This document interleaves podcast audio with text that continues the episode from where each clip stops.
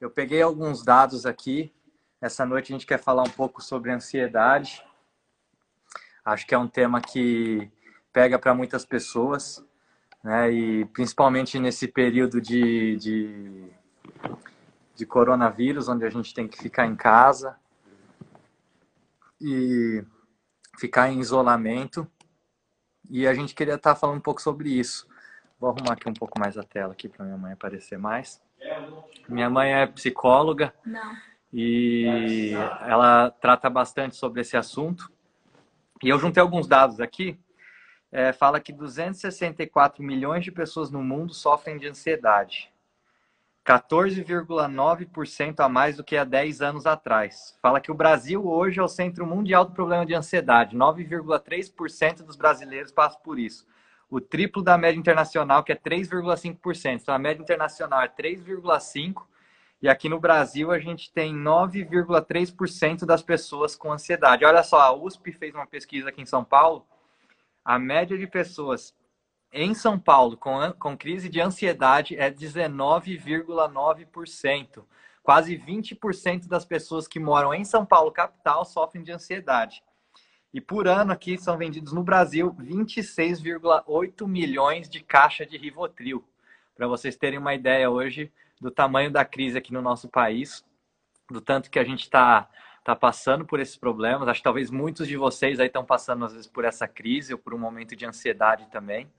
E a gente queria falar um pouco sobre isso nessa noite para ajudar você, ajudar a gente a lidar com a ansiedade. Acho que a ansiedade é algo que todo mundo luta, né? Pode ser que você lute com ela menos, ou pode ser que seja algo mais constante na sua vida, mas é algo que todo mundo luta. Em, em... A gente luta com ansiedade em relação ao futuro, em relação aos nossos projetos, em relação a várias coisas. E hoje a gente queria estar falando um pouco sobre isso. É um programa que eu vou estar começando agora, que chama Let's Talk Quero fazer é, entrevistas e conversas com algumas pessoas ao longo desse ano, alguns amigos. E hoje nada mais especial do que poder começar com a minha mãe, psicóloga doutora Regina Sugihara. Obrigada pelo privilégio, hein, meu filho? E também fundadora da Brain Academy, que é a empresa que a gente tem na área de educação, inteligência socioemocional. E eu queria começar fazendo algumas perguntas. A primeira pergunta que eu. É, ou se não, se apresentar, né? Não, boa noite aí, pessoal. Oi, pessoal, boa noite é, nesse momento em que tantas pessoas estão sendo assoladas né, pelo medo, pela ansiedade, é um, é um prazer estar aqui e poder contribuir um pouco com as pessoas. Eu estava hoje pensando sobre generosidade e pensando o seguinte: nesse momento né, em que a humanidade toda passa por um, uma crise tão grande, é, a generosidade, a solidariedade são fatores importantes para a gente poder ultrapassar essa crise. E eu acho que a generosidade significa cada um poder contribuir com alguma coisa, com aquilo que pode, para amenizar um pouco o sofrimento das pessoas.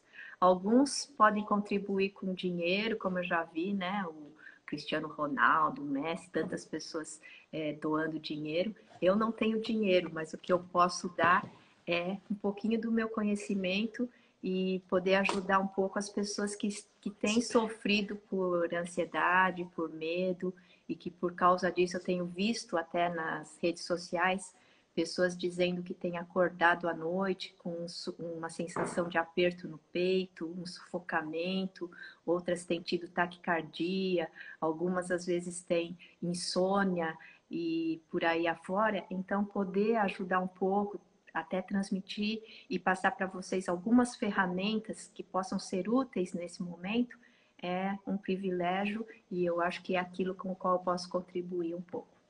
Então vamos começar então. Eu queria começar você per perguntando aqui que você pudesse falar um pouco sobre emoções. Uhum. Existem emoções boas e emoções ruins? É, com certeza, existem emoções que trazem sensações mais agradáveis e outras que trazem sensações desagradáveis. A própria ansiedade, ela tem um lado positivo e tem um lado excessivo que aí se torna muito desagradável, porque tem uma série de sintomas. Mas, por exemplo, a ansiedade é uma preocupação ou um estado de alerta, de tensão, por causa de uma capacidade que o ser humano tem de antecipar algo futuro. E antecipando o futuro, ele antecipa as dificuldades, os problemas, para tentar, de uma certa forma, se prevenir contra isso. Na verdade, é uma capacidade que nós temos. Então, por exemplo, se você tem um funcionário que ele é um pouco ansioso, é bom. Ou se uma pessoa que trabalha com você, porque ela vai se preocupar com os problemas e vai tentar é, evitar que aqueles problemas aconteçam. O problema da ansiedade, como toda emoção, Tiago, é quando ela ultrapassa um certo limite e aí ela começa a trazer uma série de consequências muito negativas para a pessoa. Por exemplo, a raiva, o medo, é, a ansiedade, a tristeza. Por exemplo, a tristeza é uma emoção muito útil na nossa vida, porque quando nós passamos por alguma dificuldade de perda, alguma coisa assim, nós sentimos triste e isso faz parte da nossa vida, até uma forma da gente colocar para fora alguma coisa que nós estamos sentindo dentro de nós. Só que a tristeza, quando ela fica excessiva, aí vira a depressão. Então, quando nós falamos de saúde mental, e emoções agradáveis ou desagradáveis, a gente pensa num certo equilíbrio tudo que vai para um excesso, para um desequilíbrio, causa consequências e podem trazer o que a gente chama de transtornos ou acarretar até mesmo doenças. Mas quais físicas. são os sintomas de uma ansiedade saudável e uma ansiedade já doentia? Qual é a diferença? Porque Como é que a gente reconhece a, isso? A ansiedade, por exemplo, é um estado de alerta, né? Para você se preocupar com algum tipo de problema. Quando que ela fica doentia? Quando você tem uma série de sintomas é, no corpo, por exemplo, começa a ter aquela sensação o tempo inteiro de tensão, seus músculos todos tensos, você tem é, taquicardia, você pode ter sudorese, alguns começam a ter tontura, labirintite, coisas desse tipo. É, na mente, você não consegue parar de pensar aquele, aquele tipo de preocupação que se repete a gente fala que parece até um cachorro correndo em volta do rabo. Você só pensa aquilo o tempo inteiro, aquilo não sai da sua mente. É, no comportamento, às vezes você começa a ficar agitado demais, você não pensa no que você está fazendo, porque você fica com comportamentos mais, é, às vezes até agressivos ou impulsivos, e também nos sentimentos, você fica o tempo inteiro com aquele sentimento de que algo ruim vai acontecer. Então, aí já passou de um estado é, normal, de uma preocupação até saudável, para uma preocupação que, se, que passa a ser doentia. Não sei se você sabe, a ansiedade é uma curva em U invertido. Então, você precisa de um certo nível de ansiedade para aprendizagem, para ter um bom desempenho mental, até o cérebro funciona melhor com um certo nível de ansiedade. Só que a partir desse momento do U começa a cair, fica o excesso, aí pelo contrário ele vai até é, dando branco, né? Quem já teve a experiência de numa prova ficar tão ansioso que esqueceu tudo aquilo que tinha estudado. Então aí você já passou daquele ponto saudável para um ponto doentio. Entendi.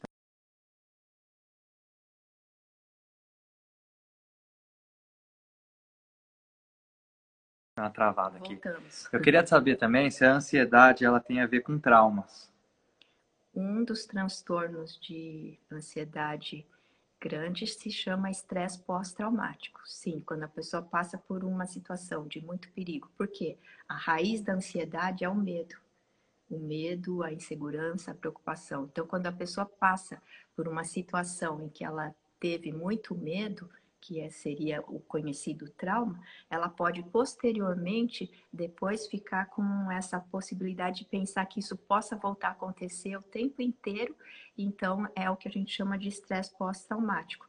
Agora, outra coisa, por que, que algumas pessoas elas se sentem mais tensas e com mais medo diante de algumas situações do que outras?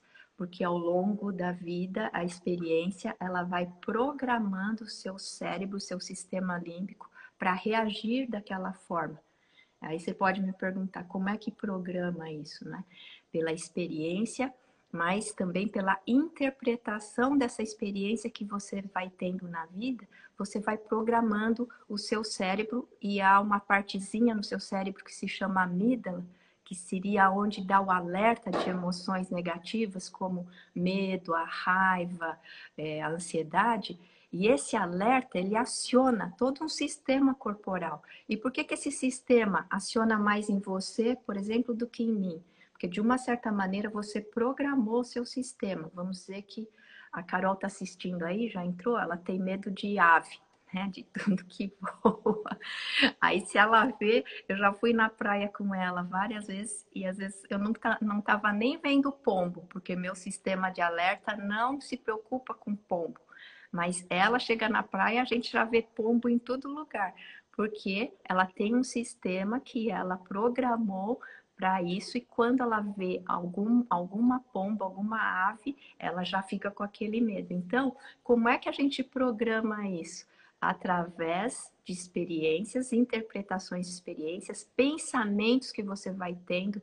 Ah, eu nunca por exemplo, você tem uma situação em público, você vê uma pessoa dando uma, uma palestra e você pensa assim: nossa, se eu tivesse no lugar dele, eu ia estar tá tremendo. Você só pensou, mas de uma certa maneira, isso você está programando o seu sistema emocional para ter uma reação. O dia que você se vê na frente do público, você já tem um programa de que você não vai conseguir. E pode ser que a sua reação emocional seja de ansiedade, seja tão forte que você realmente tem um branco e não consegue continuar a falar. Né? Então, é, você acha que os traumas eles geram uma vulnerabilidade também nas pessoas? E como é que as pessoas podem fazer para lidar com esses traumas, às vezes, se elas não conseguem nem reconhecer que tem? Nossa, pergunta difícil, né? Se elas no primeiro. Acho que muita, elas... muita coisa que a gente vive, às vezes, são traumas que a gente viveu de coisas no nosso passado e que isso também gera um certo tipo de ansiedade, porque, como você falou, às vezes um trauma bloqueia você de fazer algumas coisas, só que às vezes você não consegue reconhecer de onde esse trauma vem também, uhum. né? Que gera esse tipo de ansiedade, que te gera o bloqueio. Como é que, como é que a gente percebe... faz para reconhecer, perceber e reconhecer de onde vem esses traumas e como também lidar com esses traumas? Tá, não sei se toda vez é necessário reconhecer sempre da onde vem, mas é necessário ter um reconhecimento de que aquilo não é saudável ou de que aquilo está te atrapalhando. E como é que você percebe isso? Pelos, pelas suas reações hoje. Então, eu percebo, por exemplo, que eu fico muito ansiosa numa viagem de avião. Talvez eu não sei, eu não sei da onde vem tanta insegurança, mas eu percebo já logo que quando eu entro no avião já começo a, a ter tontura, a ficar suando. Então eu percebo que eu tenho uma dificuldade que talvez eu precise trabalhar alguma coisa na minha vida caso eu queira vencer isso. Nem sempre a gente tem necessidade de saber e nem sempre nós vamos entender totalmente da onde vem certas coisas, porque nós temos um cérebro tão complexo e 86 bilhões de neurônios fazendo conexões. E as primeiras conexões que nós fizemos na vida, muitas são totalmente inconscientes, automáticas. Você não tinha uma cognição para pensar assim, poxa, estou passando por isso e isso é um grande problema para mim. Não. Por exemplo, você ficou doente nos primeiros dois, três anos da sua vida, os primeiros três anos, muito no hospital. E aí você levava injeção de uma cara de branco. E hoje você vê que você vê um cara de branco, às vezes você começa a quase querer desmaiar, querer, entende? Então, às vezes pode ser que alguns pais vão falar, é porque você ficou muito doente e tal, mas você mesmo não tem consciência que você tinha essa cognição, você não tinha ainda, agora você teve uma experiência negativa com aquilo e associou com algum tipo de estímulo. Então, o cérebro ele trabalha com conexões associações. E aquilo que acende junto permanece junto, mesmo que de forma inconsciente. Agora você poderia me dizer, ah, então é muito injusto porque nós não podemos, uma vez conectado, não, mas tem a possibilidade de desconectar de forma intencional. Por isso que você precisa estar consciente e querer e perceber quais são, porque você não vai fazer essa desconexão de forma inconsciente você faria essa redição, essa desconexão de forma intencional, consciente, trabalhando na sua mente. Entendi. E, e aqui eu estava lendo também que em São Paulo a gente tem muitas pessoas que moram sozinhas. E acho que quando a pessoa está sozinha, às vezes é mais difícil de controlar a ansiedade. tem alguma coisa relacionada, o sentimento de solidão ou estar tá sozinho com a ansiedade? É, porque a ansiedade ela tem como raiz o medo. E talvez a pessoa que ela está mais sozinha, ela passe por mais medos. Que tipos de medo? De que é, e ansiedade de que possa acontecer alguma coisa ruim com ela e ela não tenha alguém para ajudar, de que ela precise de alguma coisa, ou esse tipo de, de interpretação e de pensamento. Então, isso pode acarretar para ela uma ansiedade maior. Só que nós temos visto, por, tanto por experiência minha de consultório, como as experiências do mundo todo, que a ansiedade, ela às vezes não tem a ver simplesmente com a circunstância, mas tem a ver muito com a cabeça da pessoa. Tem pessoas que estão sozinhas e não têm ansiedade. E tem pessoas que estão ao redor com muitas pessoas e, e o medo não sai de dentro dela. Então a gente entende que é, não são somente as circunstâncias. Com certeza, certas circunstâncias propiciam em quem já tem uma predisposição a desenvolver mais essa ansiedade. Agora, não tem a ver com só circunstância. Você entendeu? Porque às vezes a pessoa, ela tá ao redor com a família inteira e ela tem mais medo e ansiedade do que uma pessoa que está morando sozinha, porque é a cabeça, né? E num, num, num relacionamento, né? As pessoas às vezes têm dificuldade de se relacionar, tanto em relacionamento conjugal, quanto às vezes até em amizade, porque eles não conseguem lidar com ansiedade que em tipo relação a outra pessoa, né? Até tem mães com, com filho né, mãe? Você, por exemplo, né? mas, ou... Vai querer entregar ao vivo. Não, mas, é, é, por exemplo, é casais que não, não conseguem lidar com a ansiedade um do outro, ou lidar com uh, os problemas do dia a dia, ou às vezes com não saber o que está acontecendo, só ter controle de todas as coisas. Acho que isso está relacionado à ansiedade. Sim, ansiedade, né? eu, eu brinco e falo com os meus pacientes que ansiedade, insegurança e medo são como se fossem primas e irmãs, onde uma está, a outra está. E o que, que causa insegurança para a maioria das pessoas é, é, não poder, e principalmente para o ansioso, para o predisposto a ter ansiedade e a, não, a querer evitar problemas, o que causa muita ansiedade para essas pessoas é não ter controle da situação.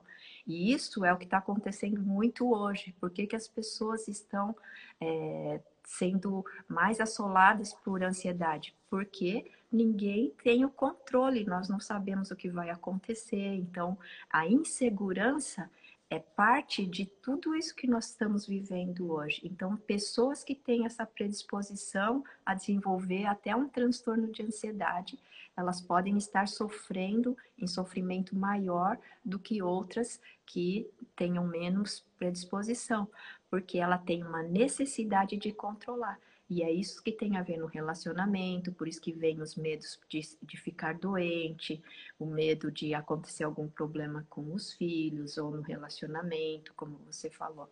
Então, alguns é, sofrem disso mais do que outros.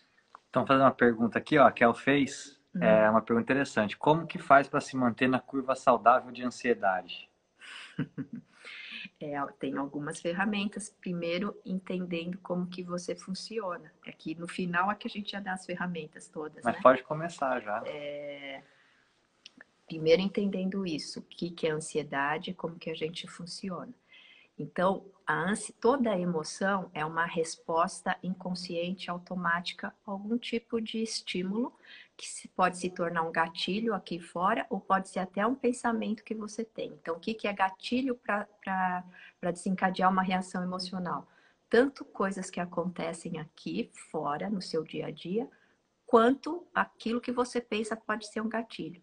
E aí, isso vai desencadear uma resposta inconsciente automática. Isso é emoção. Emoção é resposta inconsciente automática, que aciona um mecanismo no corpo, que é o mecanismo de, uh, nessa, nesse tipo de emoção, por exemplo, que é a raiva, o medo, a ansiedade, a tristeza, o sistema nervoso autônomo, que é um sistema que você não tem controle. Então, acionou aquilo, desencadeia de forma inconsciente e também gera comportamentos de reação aqui fora, muitas vezes automáticos e inconscientes. Então, o que, que nós podemos fazer? Nós precisamos entender, primeiro, que tudo você pode é, reeditar e começar a intervir de forma consciente. Por isso que eu trabalho com desenvolvimento de inteligência emocional, que você necessita, em primeiro lugar, começar a ter consciência e percepção de como você reage, como você sente. Só que nós não estamos muito acostumados a pensar isso. Nós temos uma reação e a gente já tem tendência a culpar a circunstância, a culpar alguém e tudo. Então, primeiro ponto, você, eh, nós precisamos ter uma autoconsciência maior do que nós sentimos e também de como nós funcionamos, não somente você especificamente, mas como a emoção é, funciona em todos os seres humanos. Aí, a partir disso, você começa a entender que uma intervenção muito importante é parar o automático. Por exemplo, para parar uma reação.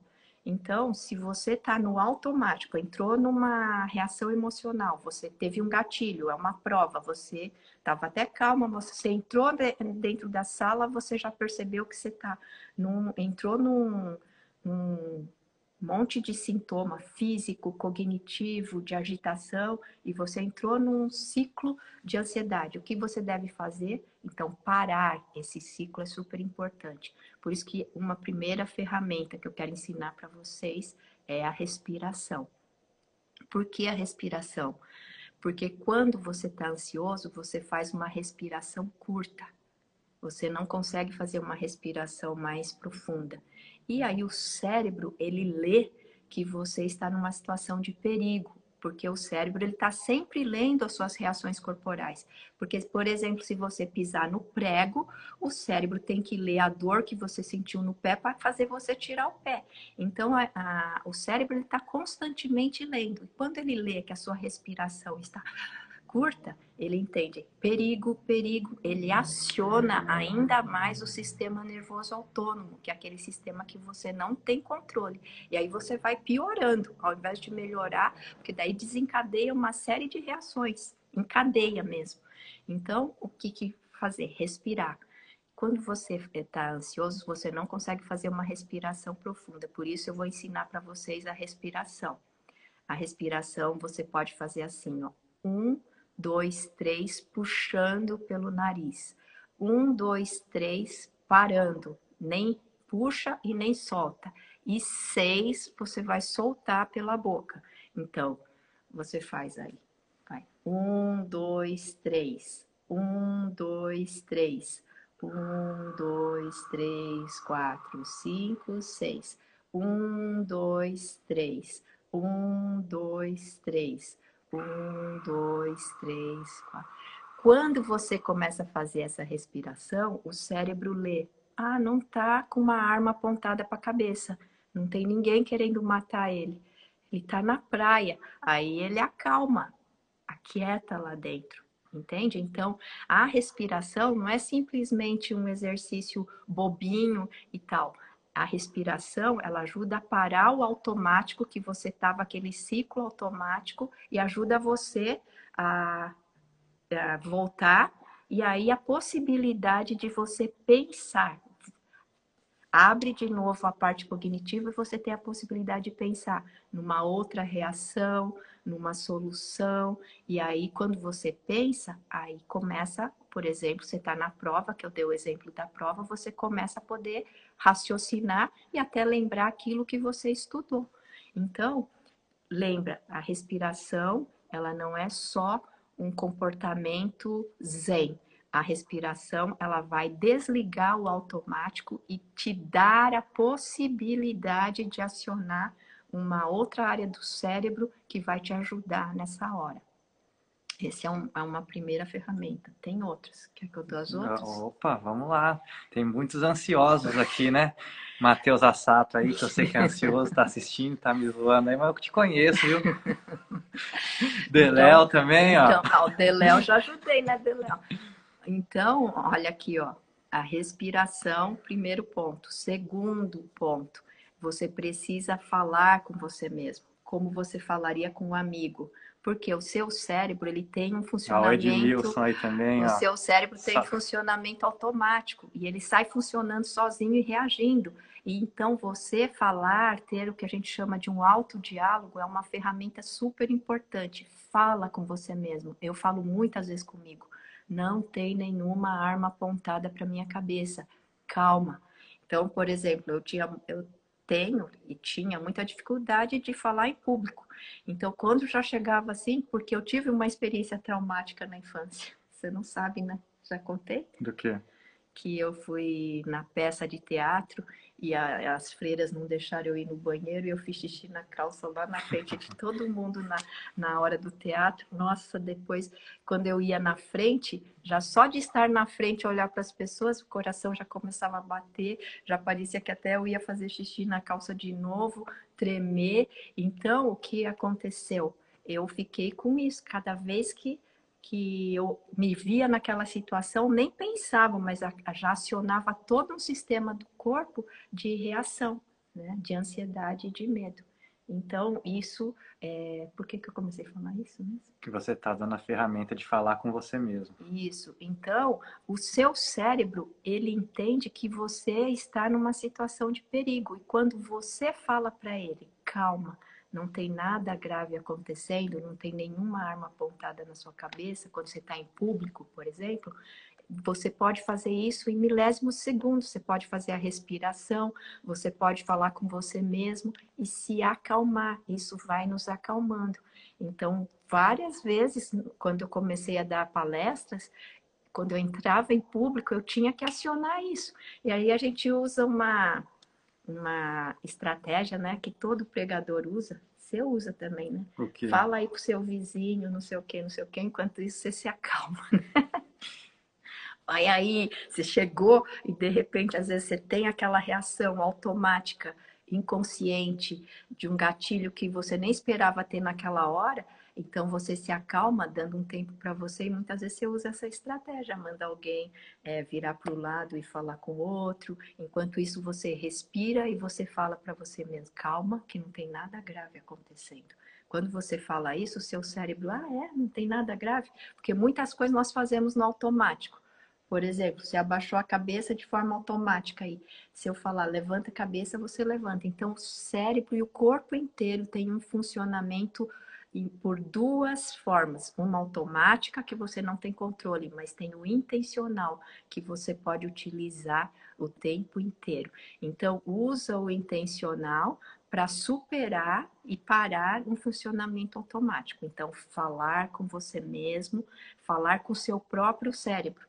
Isso é ajuda muito. E tem uma terceira ferramenta que aí é para quem tá com aquela ansiedade que não consegue parar de pensar algo negativo. E aquele pensamento fica que nem uma assombração em cima de você. E se você ficar doente? E se agora sua família ficar doente? E se sua mãe morrer agora? Eu tive uma pacientezinha de 10 anos que eu perguntei para ela uma vez, 10 anos, é, se eu colocasse um plug aqui, pim, e a gente projetasse o que passa na sua cabeça, que tipo de filme seria? Ela estava com transtorno de pânico, que é um transtorno de ansiedade. Ela disse para mim, seria um filme de terror. Eu falei, por quê? Porque eu não consigo parar de pensar o tempo inteiro, e se minha mãe morrer? E se minha mãe morrer? E na verdade a mãe dela estava vendendo saúde. E ela estava com transtorno de pânico, pensando na possibilidade da mãe dela morrer. Aí nós começamos a trabalhar, a conversar, ela entender que era só um pensamento e que ela podia combater esse pensamento. Ela poderia conversar com esse pensamento. Aí vinha o pensamento: se a minha mãe morrer? Falei, tá, o que, que você tem que falar com esse pensamento? Sua mãe está doente? Ela falava: não, minha mãe não está doente, mas a minha mãe pode morrer. Sim, sua mãe pode morrer, mas é, todo mundo vai morrer um dia. Mas quem disse que sua mãe vai morrer agora? Aí ela começou a aprender a conversar com aquele pensamento que assombrava a vida dela.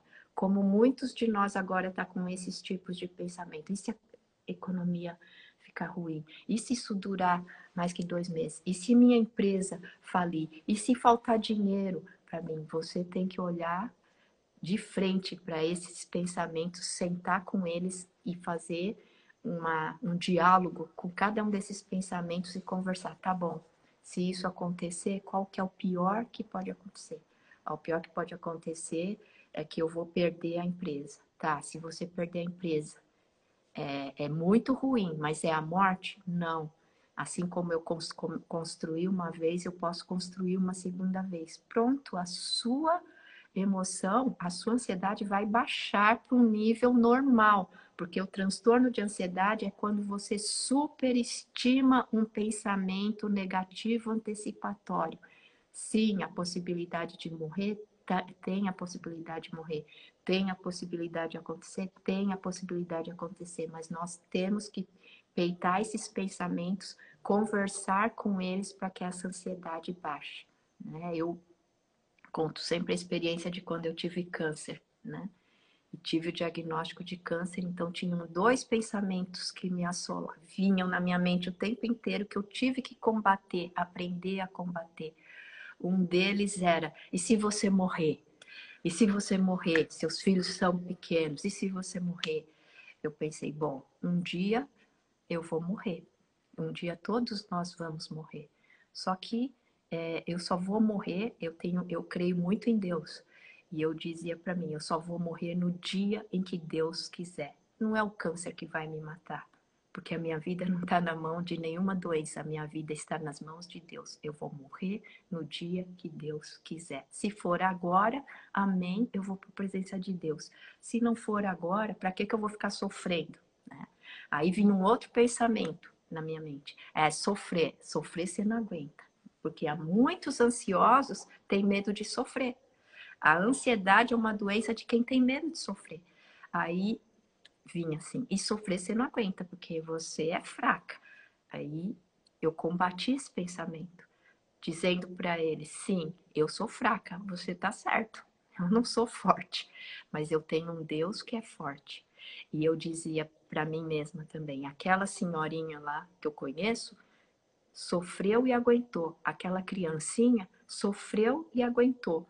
Eu não sou melhor do que ninguém, mas eu também não sou pior do que ninguém. Se eu sofrer, eu vou aguentar.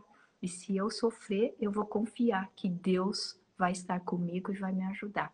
Então, isso tinha que ser um diálogo quase que constante. Aí você pode me perguntar: quantas vezes por dia eu tenho que fazer isso? Eu vou dizer: cada vez que abrir esse pensamento que te aterroriza, você tem que falar com ele. E aí você fala, mas é muito cansativo, mas tem que fazer isso. Você tem que fazer isso, mas à medida que você vai fazendo, esse pensamento vai perdendo a força em você. E você não vai tendo mais os mesmos, as mesmas reações, nem físicas, nem comportamentais e nem de emocionais.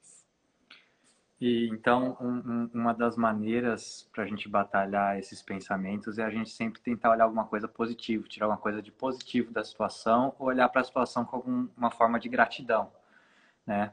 E quando, assim, já estamos quase para encerrar nossa live. Não, porque a mente Só... do ansioso ela é muito negativa. E o cérebro, ele tem essa, esse, é, é, esse objetivo. Qual que é o objetivo do seu? Não é estar é, olhando as situações e se acontecer algum problema você poder reagir rápido. Então nós estamos aqui, estamos relaxados. Então o oposto da ansiedade é o relaxamento. Então nós estamos para meio relaxados, né? A gente está num nível bom de ansiedade que é para poder pensar. Mas se alguém chega aqui na porta e estoura a nossa porta, vai, o nosso coração vai subir na boca, certo?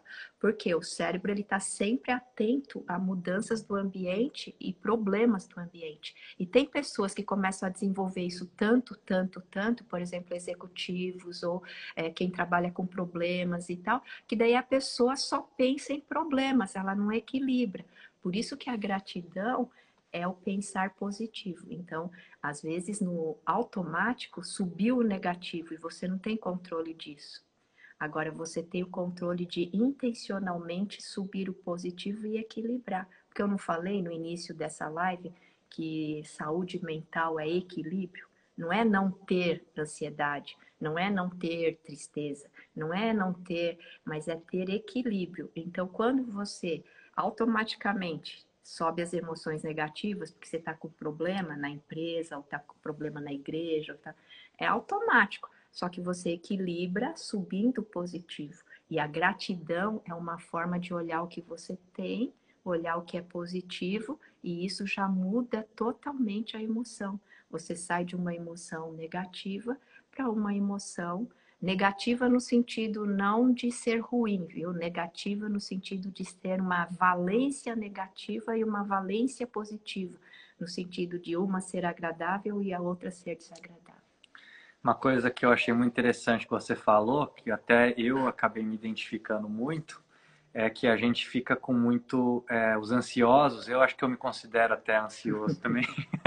Ou essa live serviu para alguma é... coisa, né, Matheus Assado, que está aí assistindo. Mas é, é, uma coisa que me chamou a atenção é que é, muitas vezes a gente fica ansioso porque a gente fica com medo de sofrer. Uhum. Né? Uhum. E acho que hoje, para a gente, com uma última pergunta aqui para a gente encerrar a nossa live, a gente está é, passando por um momento de instabilidade, né? Que a gente não sabe quando as coisas vão voltar ao normal. A gente também está passando por uma instabilidade financeira, econômica no país e no mundo. A gente não sabe como as coisas vão ficar. E quando a gente se depara com uma situação que parece que é o fim, então uma situação às vezes que você acha que é, já vai começar a faltar dinheiro, ou se você tem a perca de alguém que você gosta perda. muito, perda de alguém que você gosta muito, como que a gente faz para lidar com esse tipo de sentimento e ansiedade nesse momento? Agora perdi o raciocínio. Pergunta longa demais, né? É... Quando você se encontra num, num, lugar onde parece que realmente não tem. Ah, chegou o fim. Chegou o fim, é. Eu não vou ter dinheiro mês que vem para pagar as contas, ou o termo, do, termo, às vezes, de um relacionamento, uhum. ou a uhum. perca de alguém que você ama. Perda. Perda de alguém que você ama. Por isso que é muito importante nós. Aí entra a espiritualidade, né? Porque eu digo que, no fundo, no fundo os transtornos de ansiedade são transtornos ligados a medos existenciais. É medo de sofrimento, medo da morte, é, me, esses medos, mas é, se disfarçam por outros, né? De faltar dinheiro e tudo, mas é o medo do fracasso, é o medo da morte e o medo de sofrimento e tudo isso. Então, é, é muito importante nós buscarmos desenvolver uma espiritualidade, crer em algo além só dessas coisas que são temporais e passageiras. Né? Então, eu disse, acabei de dar o meu testemunho de que o que me ajudou é crer de, em Deus, de que Ele estaria comigo em todo o tempo. Então foi isso, embora eu conhecesse a psicologia e soubesse de tantas coisas, me ajudou a psicologia no sentido de ter essa ferramenta de é, não fugir dos meus pensamentos, mas questioná-los, conversar com eles, é, ir fundo na conversa, mas não fugir. Agora, é, me ajudou, o conteúdo que ajudou é a espiritualidade é crer em Deus, é saber confiar em Deus. Né? Então, isso tudo, eu acredito que o ser humano é um ser biopsicossocial, espiritual, ecológico.